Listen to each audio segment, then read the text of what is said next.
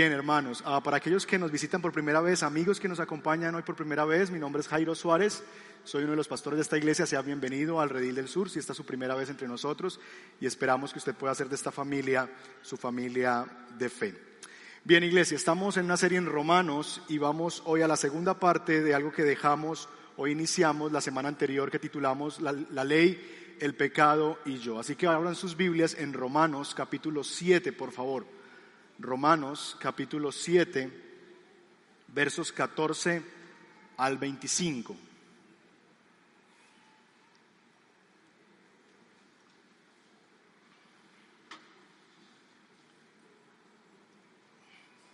Romanos 7, 14 al 25.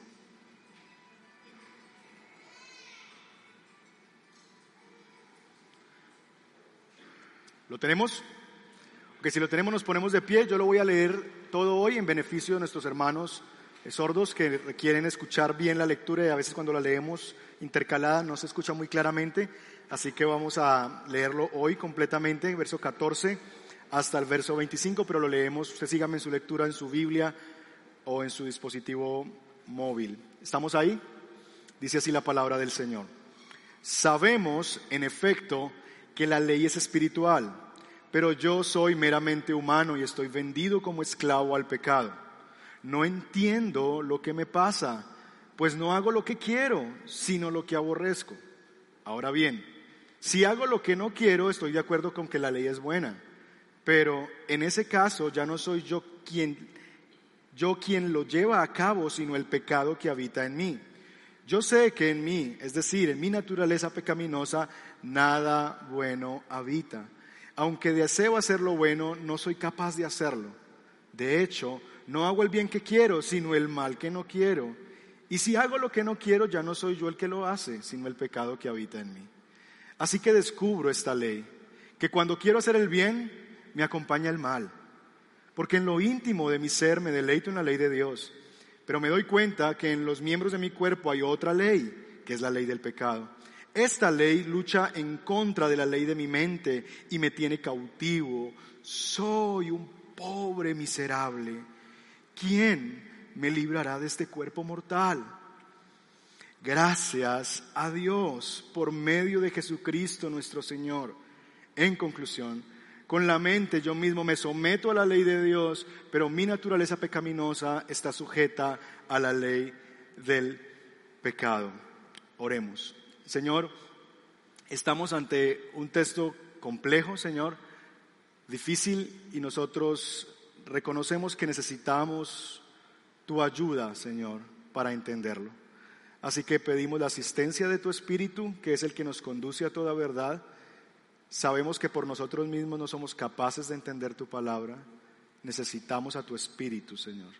Necesitamos que tú nos muestres, Señor, la verdad de tu palabra. Así que Envía tu espíritu sobre tu iglesia. Dale claridad, Señor, al predicador y danos, Señor, atención para poder recibir lo que tú tienes para nosotros.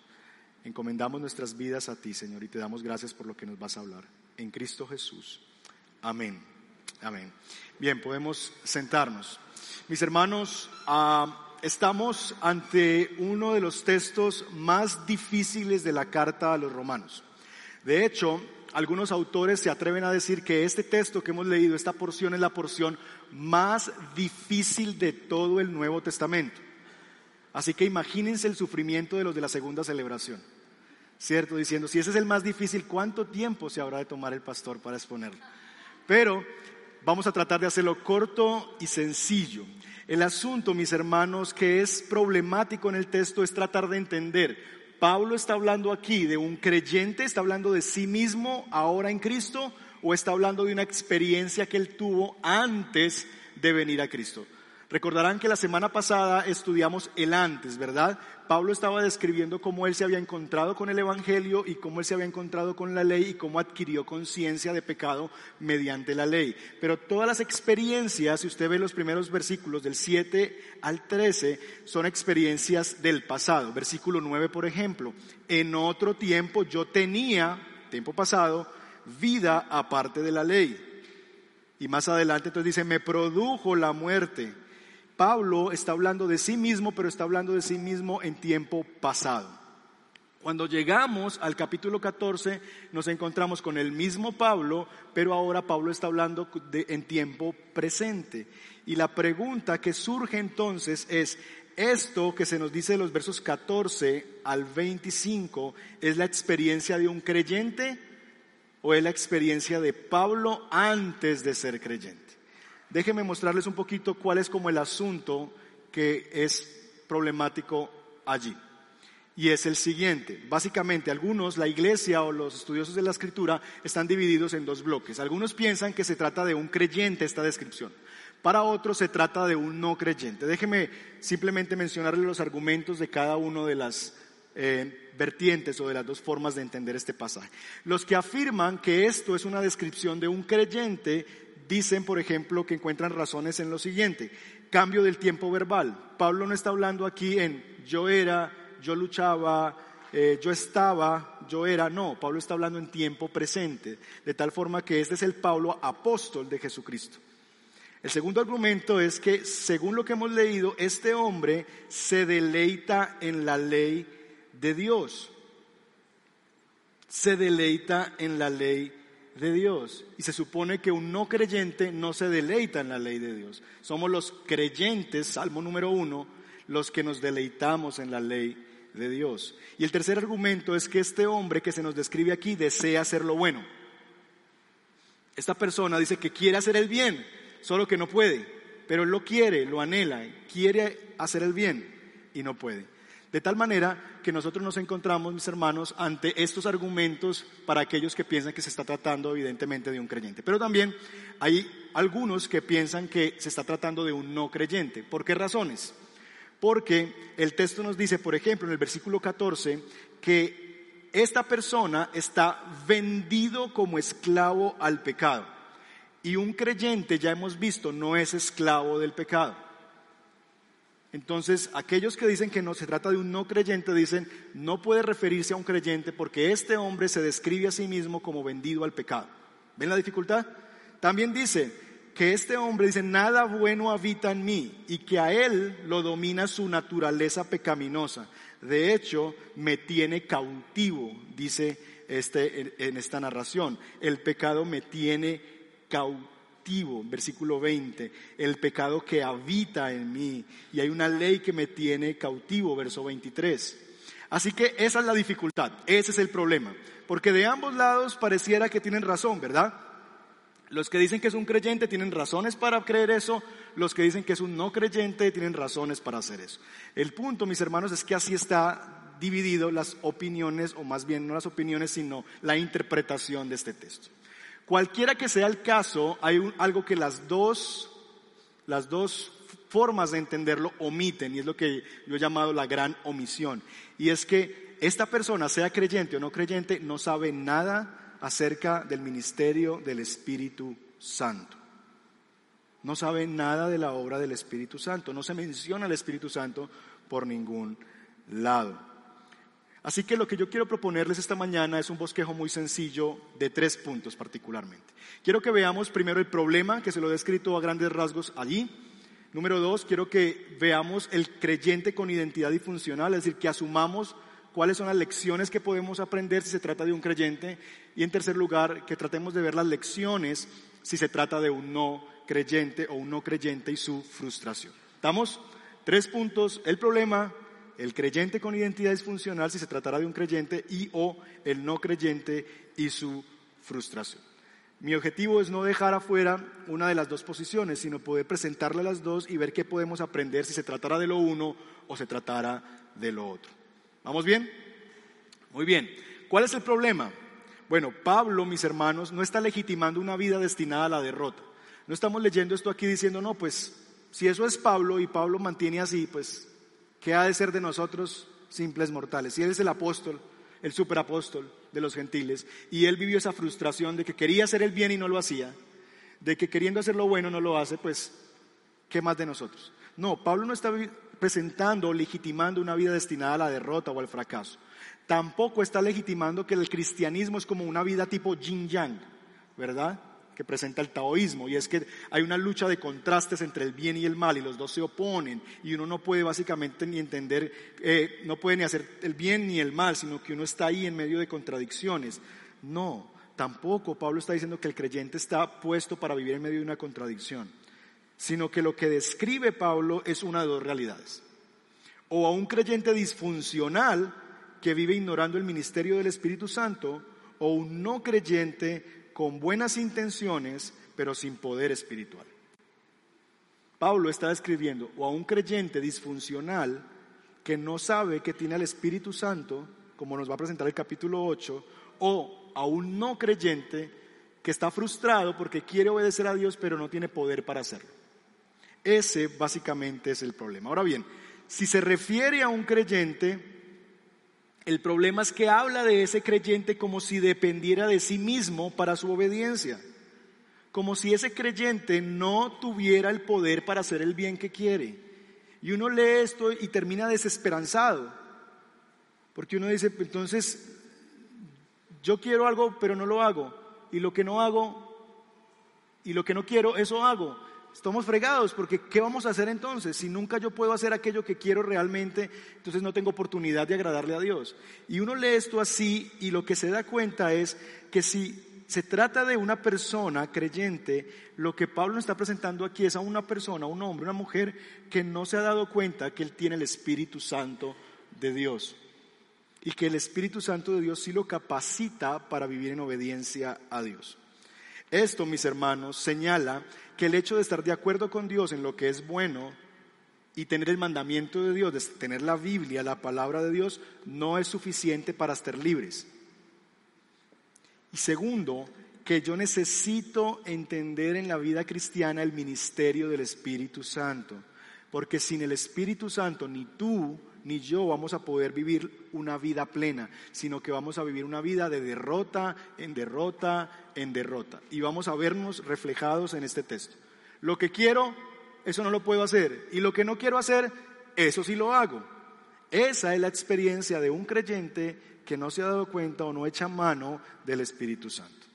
El problema, si se trata de un no creyente, por otro lado, es que este no creyente ve la ley los mandamientos y se esfuerza por cumplirlos y es bien intencionado, pero descubre al pasar del tiempo que la ley es muy débil para librarlo de su naturaleza pecaminosa y que lo que hace la ley es que se convierte como en un espejo. ¿Recuerdan la semana pasada?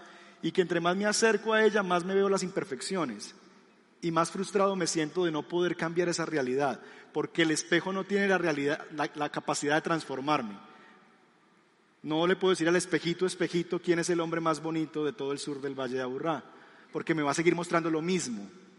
El espejo no tiene capacidad de transformarme. El espejo solamente me muestra lo que hay y lo que hay no es bonito. ¿Verdad? De la misma manera, el no creyente cuando se acerca a la ley de Dios se frustra porque quiere que lo que ve sea diferente. Quiere que en vez de verse él ahí quisiera ver a, no sé, a George Clooney o lo que sea pero se ve a él mismo allí en el espejo.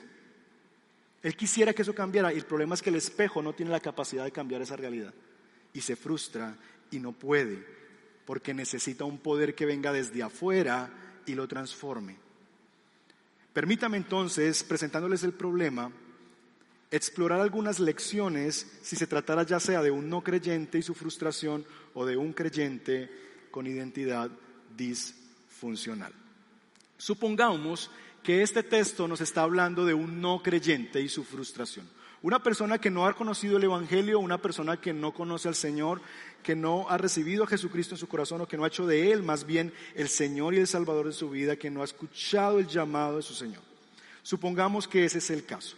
¿Qué podemos aprender? Vemos, si es el caso de un no creyente, un hombre que como el que está en la fotografía, como está en la imagen, un hombre que trata de llegar a la meta pero no puede, no avanza, no avanza y corre y trata y se frustra porque no puede vivir de acuerdo a la ley de Dios. Ahora bien, este hombre sí entiende algunas cosas, sí entiende algunas cosas, entiende por lo menos dos cosas. Primero, entiende por lo menos la ley y el rol de la ley, entiende de qué se trata la Biblia, tiene alguna capacidad de comprensión acerca de lo que es el objetivo de la Biblia. Entiende, por ejemplo, en el verso 14, véanlo conmigo, que la ley es espiritual. ¿Lo ven ahí? Entiende que la ley es espiritual, que se trata de algo que proviene de Dios, que la palabra no es un libro como cualquier otro, sino que es espiritual. Hay algo allí de Dios que yo tengo que aceptar y reconocer.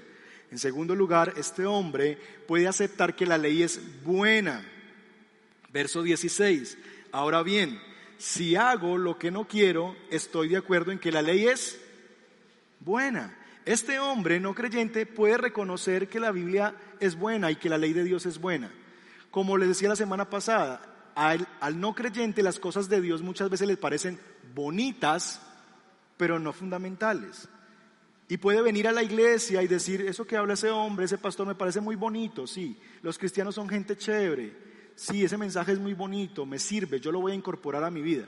Pero de ahí a que eso se traduzca en una transformación de vida, hay mucho trecho. Entre el dicho y el hecho hay mucho trecho. Y este hombre afirma que la ley es buena, escucha sobre ella, le gusta escuchar lo que la Biblia dice, pero finalmente no la considera como algo fundamental. Es buena, pero no es importante o fundamental. Y entiende, en tercer lugar, respecto a la ley, que la ley revela el pecado. Mire el versículo 21 conmigo. Así que descubro esta ley, que cuando quiero hacer el bien, me acompaña el mal. Este hombre ya logra entender por medio de la ley que hay algo que se llama pecado y entiende que la culpa no es de Dios y que él está fallándole a Dios aunque no quisiera hacerlo, que aunque quisiera hacer el bien, termina finalmente no haciéndolo. Y entonces este hombre dice cosas como, pero él sabe que yo me he esforzado por cambiar. ¿Ha escuchado eso? Pero Dios sabe que yo me esfuerzo y yo quiero dejar eso y aquello y el hombre o la mujer no pueden precisamente. Y entiende que no se trata de un problema de Dios, sino que es un problema de él mismo, porque ya la ley le ha revelado que el problema se llama pecado. Sin embargo, no es capaz de transformar su realidad. Es como tú saber que si te quedas en medio del océano, tarde que temprano, por más que sepas nadar, te vas a hundir y te vas a morir. Entonces es como querer chapalear ahí, nadar, nadar, nadar. Tú puedes nadar y tratas y tratas, pero al final de cuentas el resultado va a ser el mismo, porque necesitas algo que venga desde fuera para rescatarte. Y este no creyente puede entender el papel de la ley, pero no puede tener el poder para salir de su condición. Así que el no creyente entiende la ley, pero también el no creyente entiende su realidad. Él puede entender su realidad. ¿Cuál es su realidad? Versículo 14 yo soy meramente humano y estoy vendido como esclavo al pecado. El no creyente puede entender que es un esclavo. Y eso lo vemos muchas veces evidenciado en situaciones extremas, como las adicciones. Y las personas dicen, es que me domina, me controla, yo sin ese hombre no puedo vivir. ¿Ha escuchado eso? Es que si tú te vas, la vida se va contigo. Y uno dice, no, ¿verdad? Y es un asunto como que siente que la otra persona o una cosa le domina el corazón, lo controla, le gobierna desde adentro y que está como vendido, es decir, soy un esclavo, estoy vendido al pecado, le pertenezco a él, no puedo hacer nada, le pertenezco totalmente, estoy atado de pies y manos al pecado. Y él entiende, el no creyente entiende esa realidad. El problema del adicto no es que no entienda que es adicto, porque muchos lo entienden y saben. El problema es que no tienen el poder para salir de allí. Muchos de ellos saben que están destruyendo sus familias, sus casas, y ellos no quieren eso. Sin embargo, permanecen ahí porque hay algo que entiende que los domina y no pueden. ¿Ustedes creen que un adicto quiere perder su esposa, sus hijos? No. Si tú le preguntas en su sano juicio, ¿Quieres perder a tu esposa, a tus hijos? Él te va a decir, no. ¿Cómo se le ocurre? Y tu conclusión en la cabeza es, ¿y entonces por qué no sale de eso? Si eso es lo que lo va a llevar a esa situación. Porque esa persona entiende o esa persona sabe que hay algo más allá, una fuerza que lo domina y lo controla, que él es una persona que está vendida al pecado. Y esa es la realidad de los que no conocen a Cristo. Son vendidos al pecado.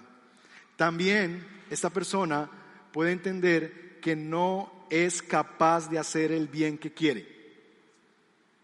Versículo 18. Yo sé que en mí, es decir, en mi naturaleza pecaminosa, nada bueno habita. Aunque deseo hacer lo bueno, no soy capaz de hacerlo. No soy capaz de hacer el bien que quiero. Yo quiero cambiar, dice el hombre o la mujer. Yo quiero cambiar. Yo quiero que esta situación cambie. Yo quiero que esto sea diferente. Y toman opciones. Yo quiero, pero realmente no puedo.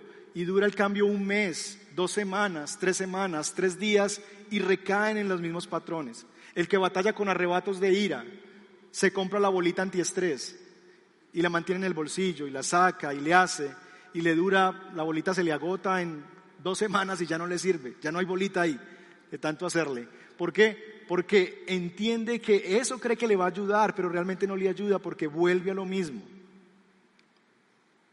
La persona que lucha con, no sé, el amor al dinero, dice, no, no, yo me voy a despojar de esto y resulta una oportunidad o una situación y otra vez se ve ahí súper tentado y cayendo y recayendo en las mismas cosas por amor al dinero. Y etcétera, en cada uno de los pecados, sienten que no son capaces de hacer el bien que quieren hacerlo. Y finalmente, este hombre o esta persona no entiende lo que le pasa. Versículo 15. No entiendo lo que me pasa pues no hago lo que quiero, sino lo que aborrezco. Y es verdad, o sea, ¿cómo entender que yo termino haciendo lo que aborrezco? ¿Cómo entender que yo termino haciendo las cosas que odio hacer? Pero eso hago. No lo entiendo. ¿Quieren una ilustración de eso? Los niños, mi hijo. Cada ratico. Semana pasada pasó. estaba jugando con un amiguito y lo empujó. Y le pregunto yo la pregunta de papá, Martín, ¿por qué empujaste a Joel? Respuesta de Martín, no sé. Ahora bien, piensen en esa respuesta. Yo le estoy preguntando por una razón y él me dice, no sé. Y la verdad es esa, él está respondiendo con honestidad, él no sabe. No me está mintiendo, no me está diciendo algo que no es. Él en realidad no entiende por qué lo hizo. Porque él disfruta jugar con el amiguito, quiere a su amigo, sin embargo lo que quiere, eso no lo puede hacer, sino que hace lo que aborrece. Y la respuesta es, no sé, no sé por qué lo hice. Y así caminan aquellos que no entienden lo que les pasa porque viven en medio de una realidad que quisieran que fuera diferente. Yo quisiera tener otra clase de vida. Yo quisiera que mi matrimonio fuera diferente. Yo quisiera que mis hijos fueran diferentes. Yo quisiera que ser un papá diferente. Yo quisiera cambiar esto. Quieren, pero terminan haciendo por sí mismos no lo que quieren, sino lo que aborrecen. Eso hace. Y cuando se ven en esa situación, se preguntan por qué. Y la respuesta es, no sé, porque yo me programé mentalmente para eso. Esposa que quiere sorprender a su esposo, que su esposo se queda que no es muy consentidora y no sé qué, ella dice, lo voy a sorprender, le voy a hacer una cena, le prepara la cena, pone las velas en la mesa, luces bajitas, ¿cierto? Y dice, le voy a sorprender. Y planea todo se pone una ropa adecuada para la noche y está ahí, ¿cierto? Llega el esposo, se sienta, agradece, ay, gracias, gracias por, por lo que está, por lo que hiciste, está muy bonita la decoración y todo eso. Y el hombre manda la mano a la cremita que hizo de tomate y hace este gesto. Le faltó sal. A partir de ahí esa mujer va a hacer lo que aborrece, no lo que quiere. ¿Sí o no? Entonces, esa es la situación de esta persona. No entiendo lo que me pasa.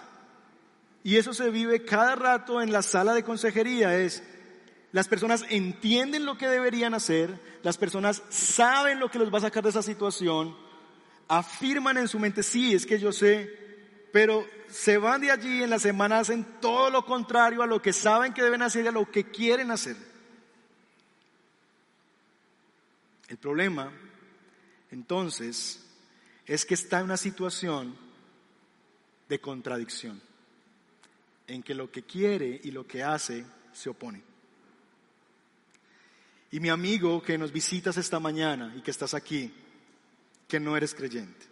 Tal vez este cuadro que yo te he descrito esta mañana describa tu realidad. Y tú digas, no sé por qué vine aquí o acabo de entender por qué vine aquí. Porque eso que usted está diciendo ahí al frente es mi situación.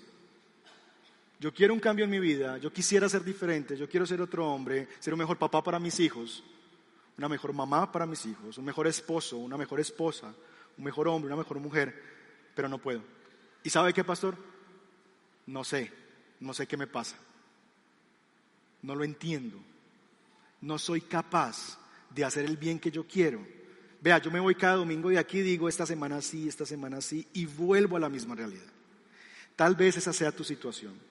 Y la razón por la que Dios te trajo hoy y te ha puesto su palabra delante de ti es porque la quiere poner como un espejo para que veas tu realidad, para que conozca quién eres en realidad. Y Él te desnuda y te muestra tal cual eres, para revelar cuál es tu caso y tu situación. Y el asunto es que tengo una mala noticia para ti, pero también tengo una buena noticia para ti. La mala noticia es la siguiente, y es que tu voluntad no es suficiente. No es suficiente. ¿Sabes por qué? Porque si tu voluntad fuera suficiente, hace rato lo hubieras hecho. Mucha gente se resiste a buscar ayuda, consejería. No, por allá no voy. La ropa sucia se lava en casa. Si hubieras podido lavar esa ropita hace rato la hubieras lavado. Pero lo que te ha demostrado los 30 años de matrimonio es que no puedes lavar la ropita en casa, porque todavía está sucia. Yo puedo solo con esto. Si pudieras solo con eso, ya lo hubieras resuelto. Es que el día en que yo quiera, yo lo dejo. ¿Seguro? ¿Segura?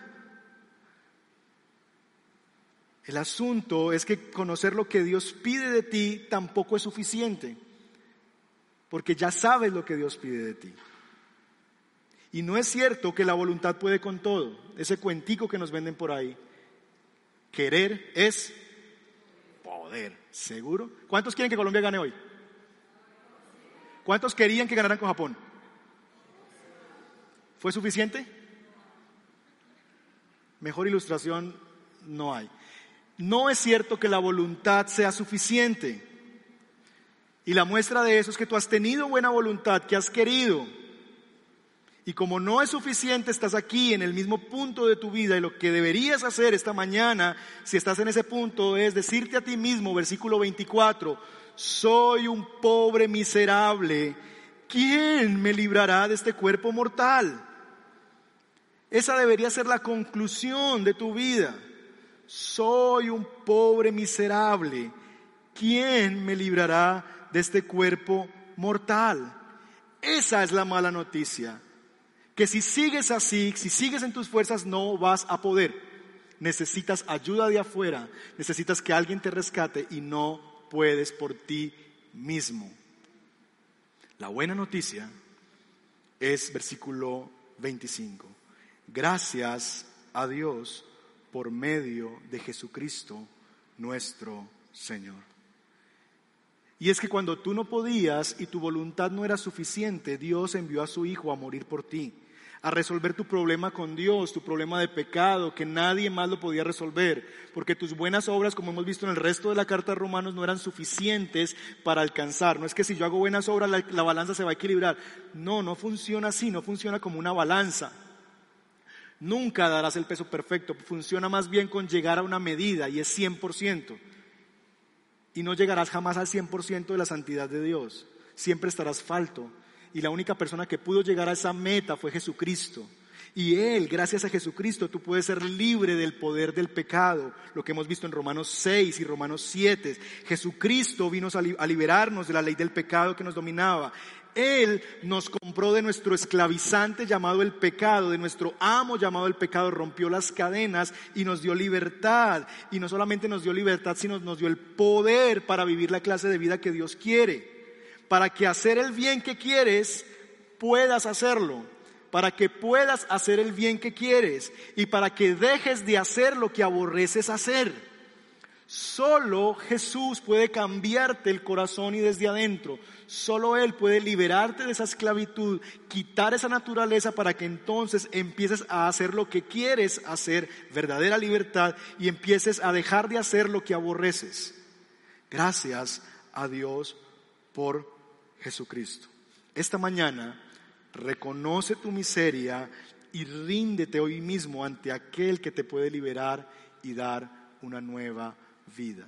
No te sigas comiendo el cuento que tú puedes solito, solita.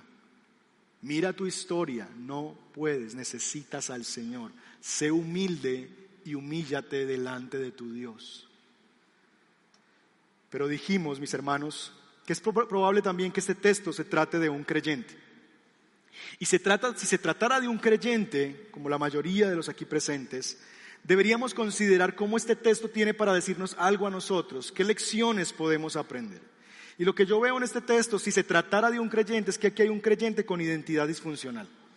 Y yo quisiera guiarlos en este tercer punto en básicamente dos grandes momentos. Vamos a ver las mentiras que cree y la verdad que lo hace libre. Si es un creyente, vamos a ver las mentiras que ese creyente está creyendo y la verdad que lo puede hacer libre. En primer lugar, vamos a entender que este hombre dice una gran mentira que nosotros nos decimos muchas veces. Yo soy meramente humano, dice el versículo 14.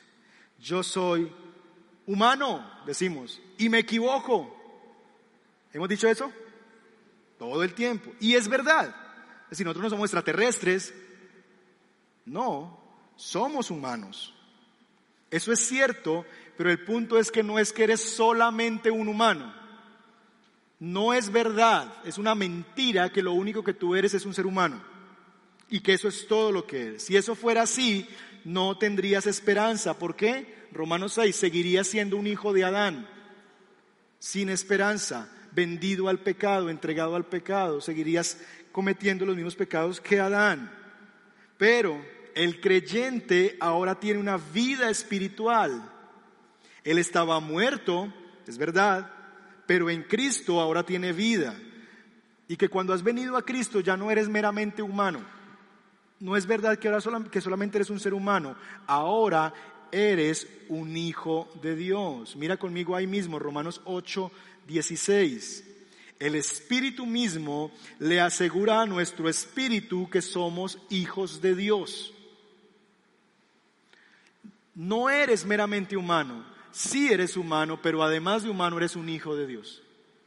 Y el Espíritu Santo está dentro de ti asegurándote eso, poniendo un sello, eres hijo, eres hijo, eres hijo, eres hijo. Y cuando sabes quién es tu padre, eso cambia tu identidad, como hemos visto en predicaciones anteriores. Así que esa es la primera mentira que se cree el creyente disfuncional. Yo soy solamente un humano. No es cierto, no te justifiques en eso. Segunda mentira. ¿No soy yo el que peca? ¿No dice el versículo 20 eso? Y si hago lo que no quiero, ya no soy yo quien lo hace, sino el pecado que habita en mí. O verso 17. Pero en ese caso ya no soy yo el que lleva a cabo el pecado, sino el pecado que habita en mí. Esa es otra mentira que se cree el creyente disfuncional. Ah, no, yo no fui, es, fue el viejo hombre. ¿Recuerdan eso? ¿Recuerdan a mi tío? ¿No? Que se convirtió y tenía un poco de deudas y le iban a cobrar y decía, ah, no, ese era el viejo hombre. Las cosas viejas pasaron, he aquí todas son hechas nuevas, yo no le debo a nadie. Este es un nuevo hombre. No, así vive el creyente disfuncional. No, no soy yo el que peca, eso es el viejo hombre. Esta carne, ese no soy yo. O variantes de eso. No, no, no, yo no soy, es que es culpa de mi esposa, la mujer que usted me dio, Señor. Si ella no fuera así, no me hiciera esas, esas caras, yo no la gritaría. Si ella me tuviera la comidita caliente, yo no la gritaría. Ah, es que si él fuera más amoroso, yo entonces lo respetaría más.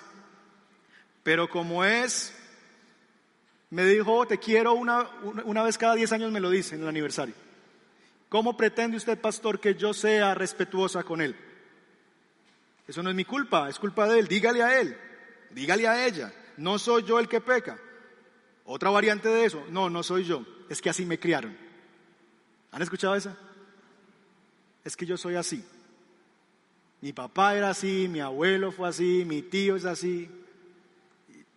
Ya, eso, así somos los Flores, así somos los Giraldo, así somos los Suárez, así somos los Mejía. Así somos. Y al que no le guste, pues que no se acerque. No soy yo el que peca.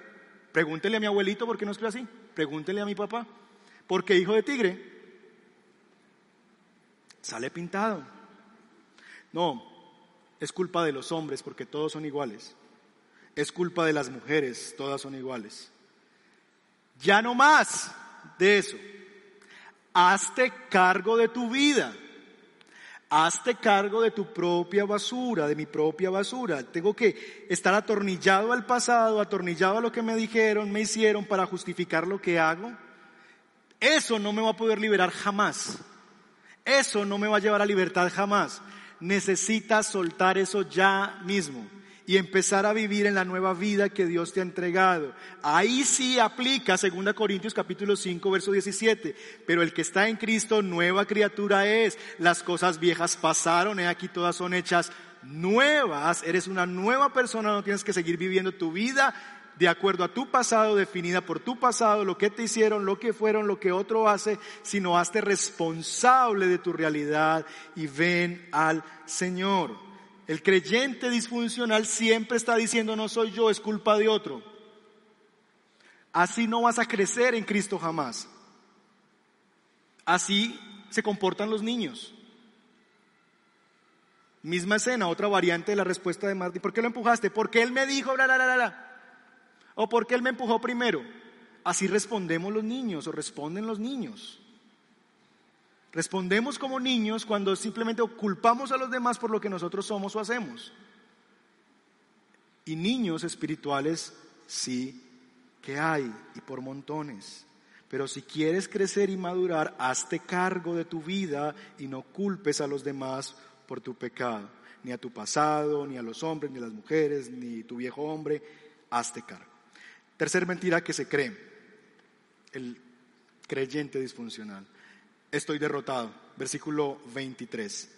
Pero me doy cuenta que en los miembros de mi cuerpo hay otra ley que es la ley del pecado y esta lucha contra la ley de mi mente y me tiene cautivo. Estoy perdido, ya no puedo. Ya, este pecado me domina. Ya ni peleo, pastor. Que haga conmigo lo que quiera. No es cierto que estás derrotado. Ahora bien, escúchenme bien, por favor. No estoy diciendo que no hay lucha, sí hay lucha. No estoy diciendo que siempre ganamos, no, a veces perdemos batallas, pero la guerra está asegurada. Hay lucha y hasta ahí estamos bien. Pero a este hombre que se nos describe aquí se describe como si el pecado lo tuviera preso, cautivo y no pudiera hacer nada al pobre hombre. Y eso es lo que no es cierto.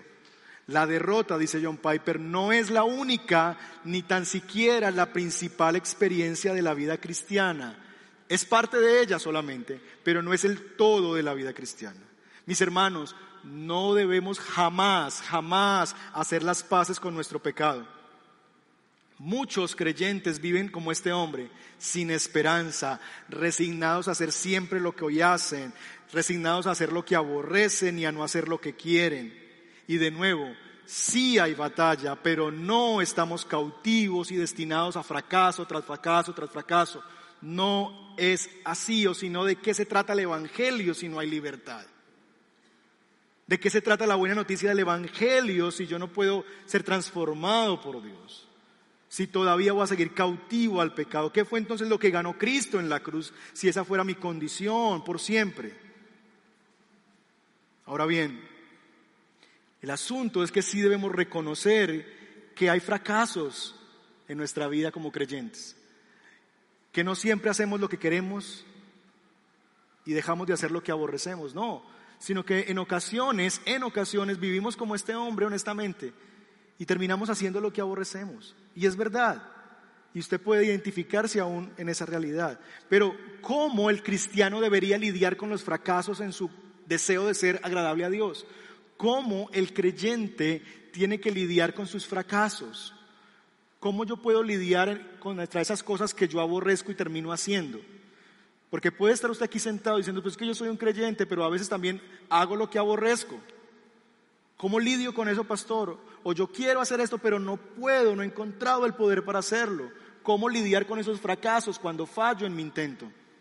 Es una pregunta muy honesta, porque no se trata de que siempre vivimos bien, no, hay fracasos. Y esta es la verdad que nos haría libres. El cristiano debería decir dos cosas cuando fracasa en su intento de agradar a Dios. Número uno, yo amo la ley de Dios. Versículo 22. Porque en lo íntimo de mi ser me deleito en la ley de Dios. Cuando tú fracases en tu intento de ser obediente a Dios, de, seguir algo que Dios te está mandando, y fracasas, lo primero que deberías decir es refugiarte en la ley de Dios.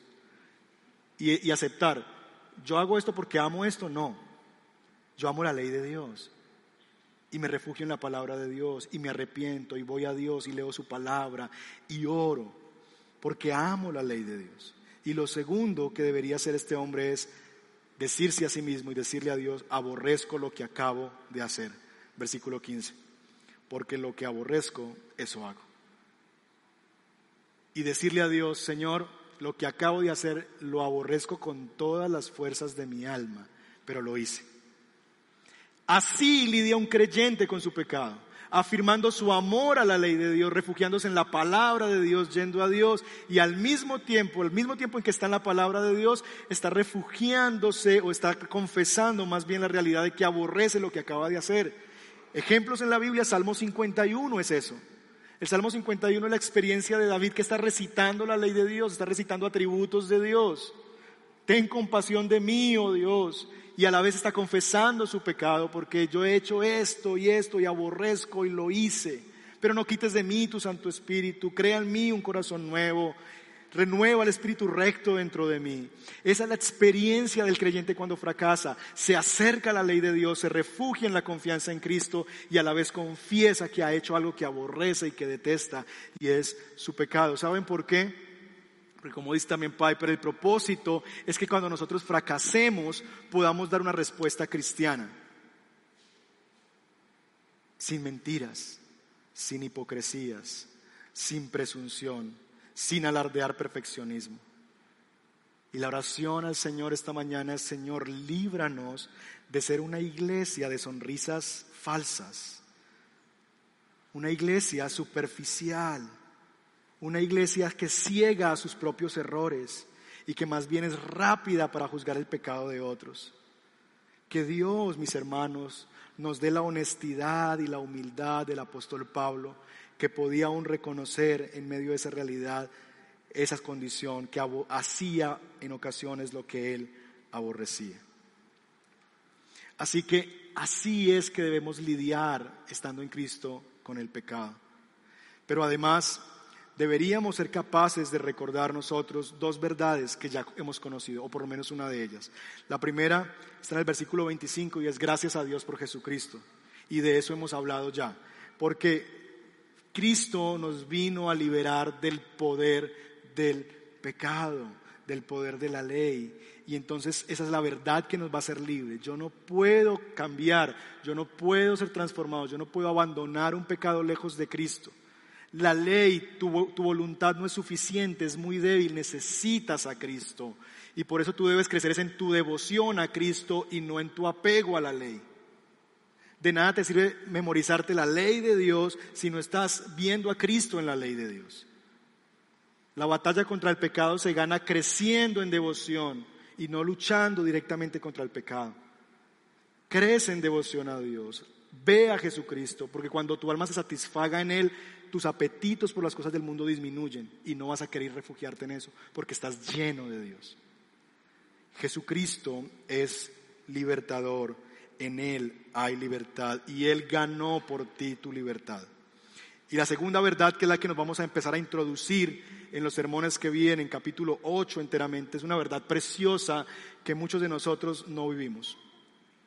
Y es que el Espíritu Santo está dentro de nosotros. ¿Sabías eso? Que el Espíritu Santo está dentro de ti ahora mismo si eres un creyente capítulo 8, verso 2, dice, pues por medio de Él, el Espíritu Santo, la ley del Espíritu de vida me ha liberado de la ley del pecado y de la muerte. El Espíritu de vida, la ley del Espíritu de vida nos ha liberado. Mis hermanos, Dios no es un técnico despiadado. Imagínense por un momento que hoy Peckerman nos pone a 11 de nosotros en la cancha.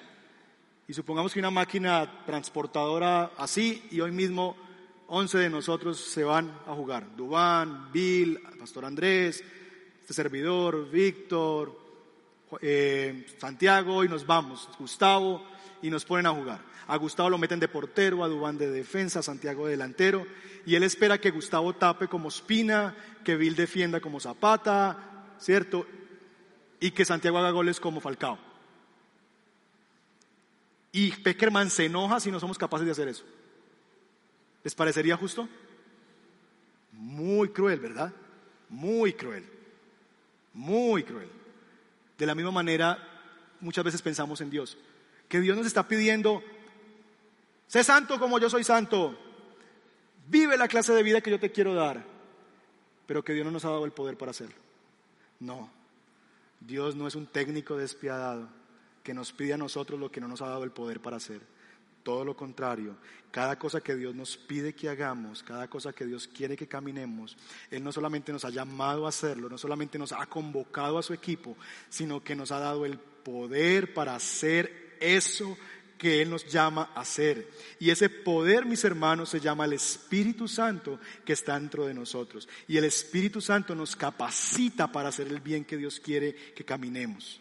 El Espíritu Santo nos guía a hacer la voluntad de Dios. El Espíritu Santo nos da una nueva vida y nos conduce a la vida que Dios quiere para nosotros. Porque Dios no solamente te sacó de la cárcel, sino que transforma, te transforma para que no vuelvas a ella.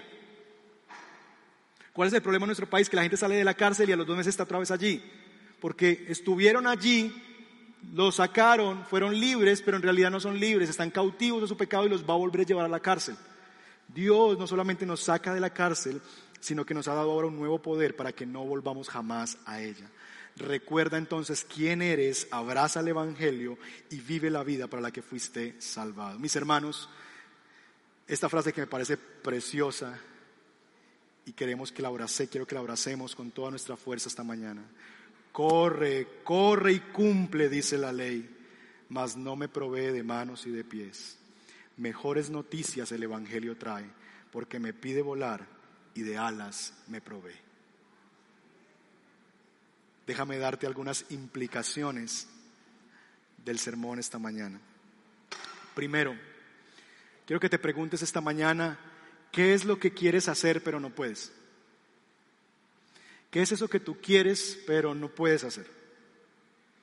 ¿O qué es lo que aborreces y haces? Porque lo primero que requerimos es honestidad y ser honestos delante de Dios. ¿Qué es aquello que quieres hacer pero no puedes? ¿Y qué es lo que aborreces y haces? Segundo, si no eres un creyente y estás con nosotros esta mañana, reconoce tu miseria y abraza a quien te salva y te empodera. Solo Él puede transformarte.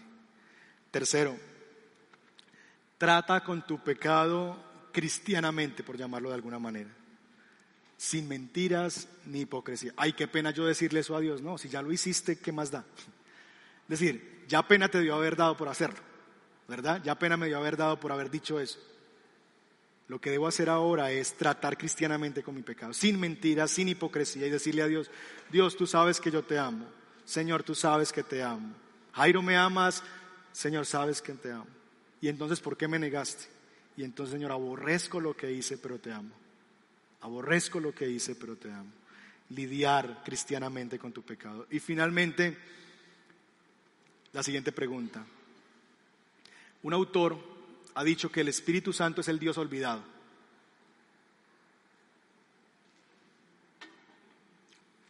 que el Espíritu Santo es el Dios olvidado, porque hablamos con frecuencia del Padre, del Hijo, pero al Espíritu Santo ni lo mencionamos, ni... De hecho, los bautistas tenemos mala fama de que no creemos en el Espíritu Santo, cosa que no es cierta. Pero es verdad, el Espíritu Santo es el Dios olvidado en la iglesia, es el Dios olvidado en los creyentes. ¿Eso es cierto para ti? ¿Vives como si no tuvieras al Espíritu Santo? ¿Cómo manifiestas tu dependencia de Dios y del Espíritu Santo en tu vida cada día? Son preguntas que yo quiero que caminemos esta, esta semana en nuestros grupos de conexión o en nuestro tiempo de devoción con el Señor.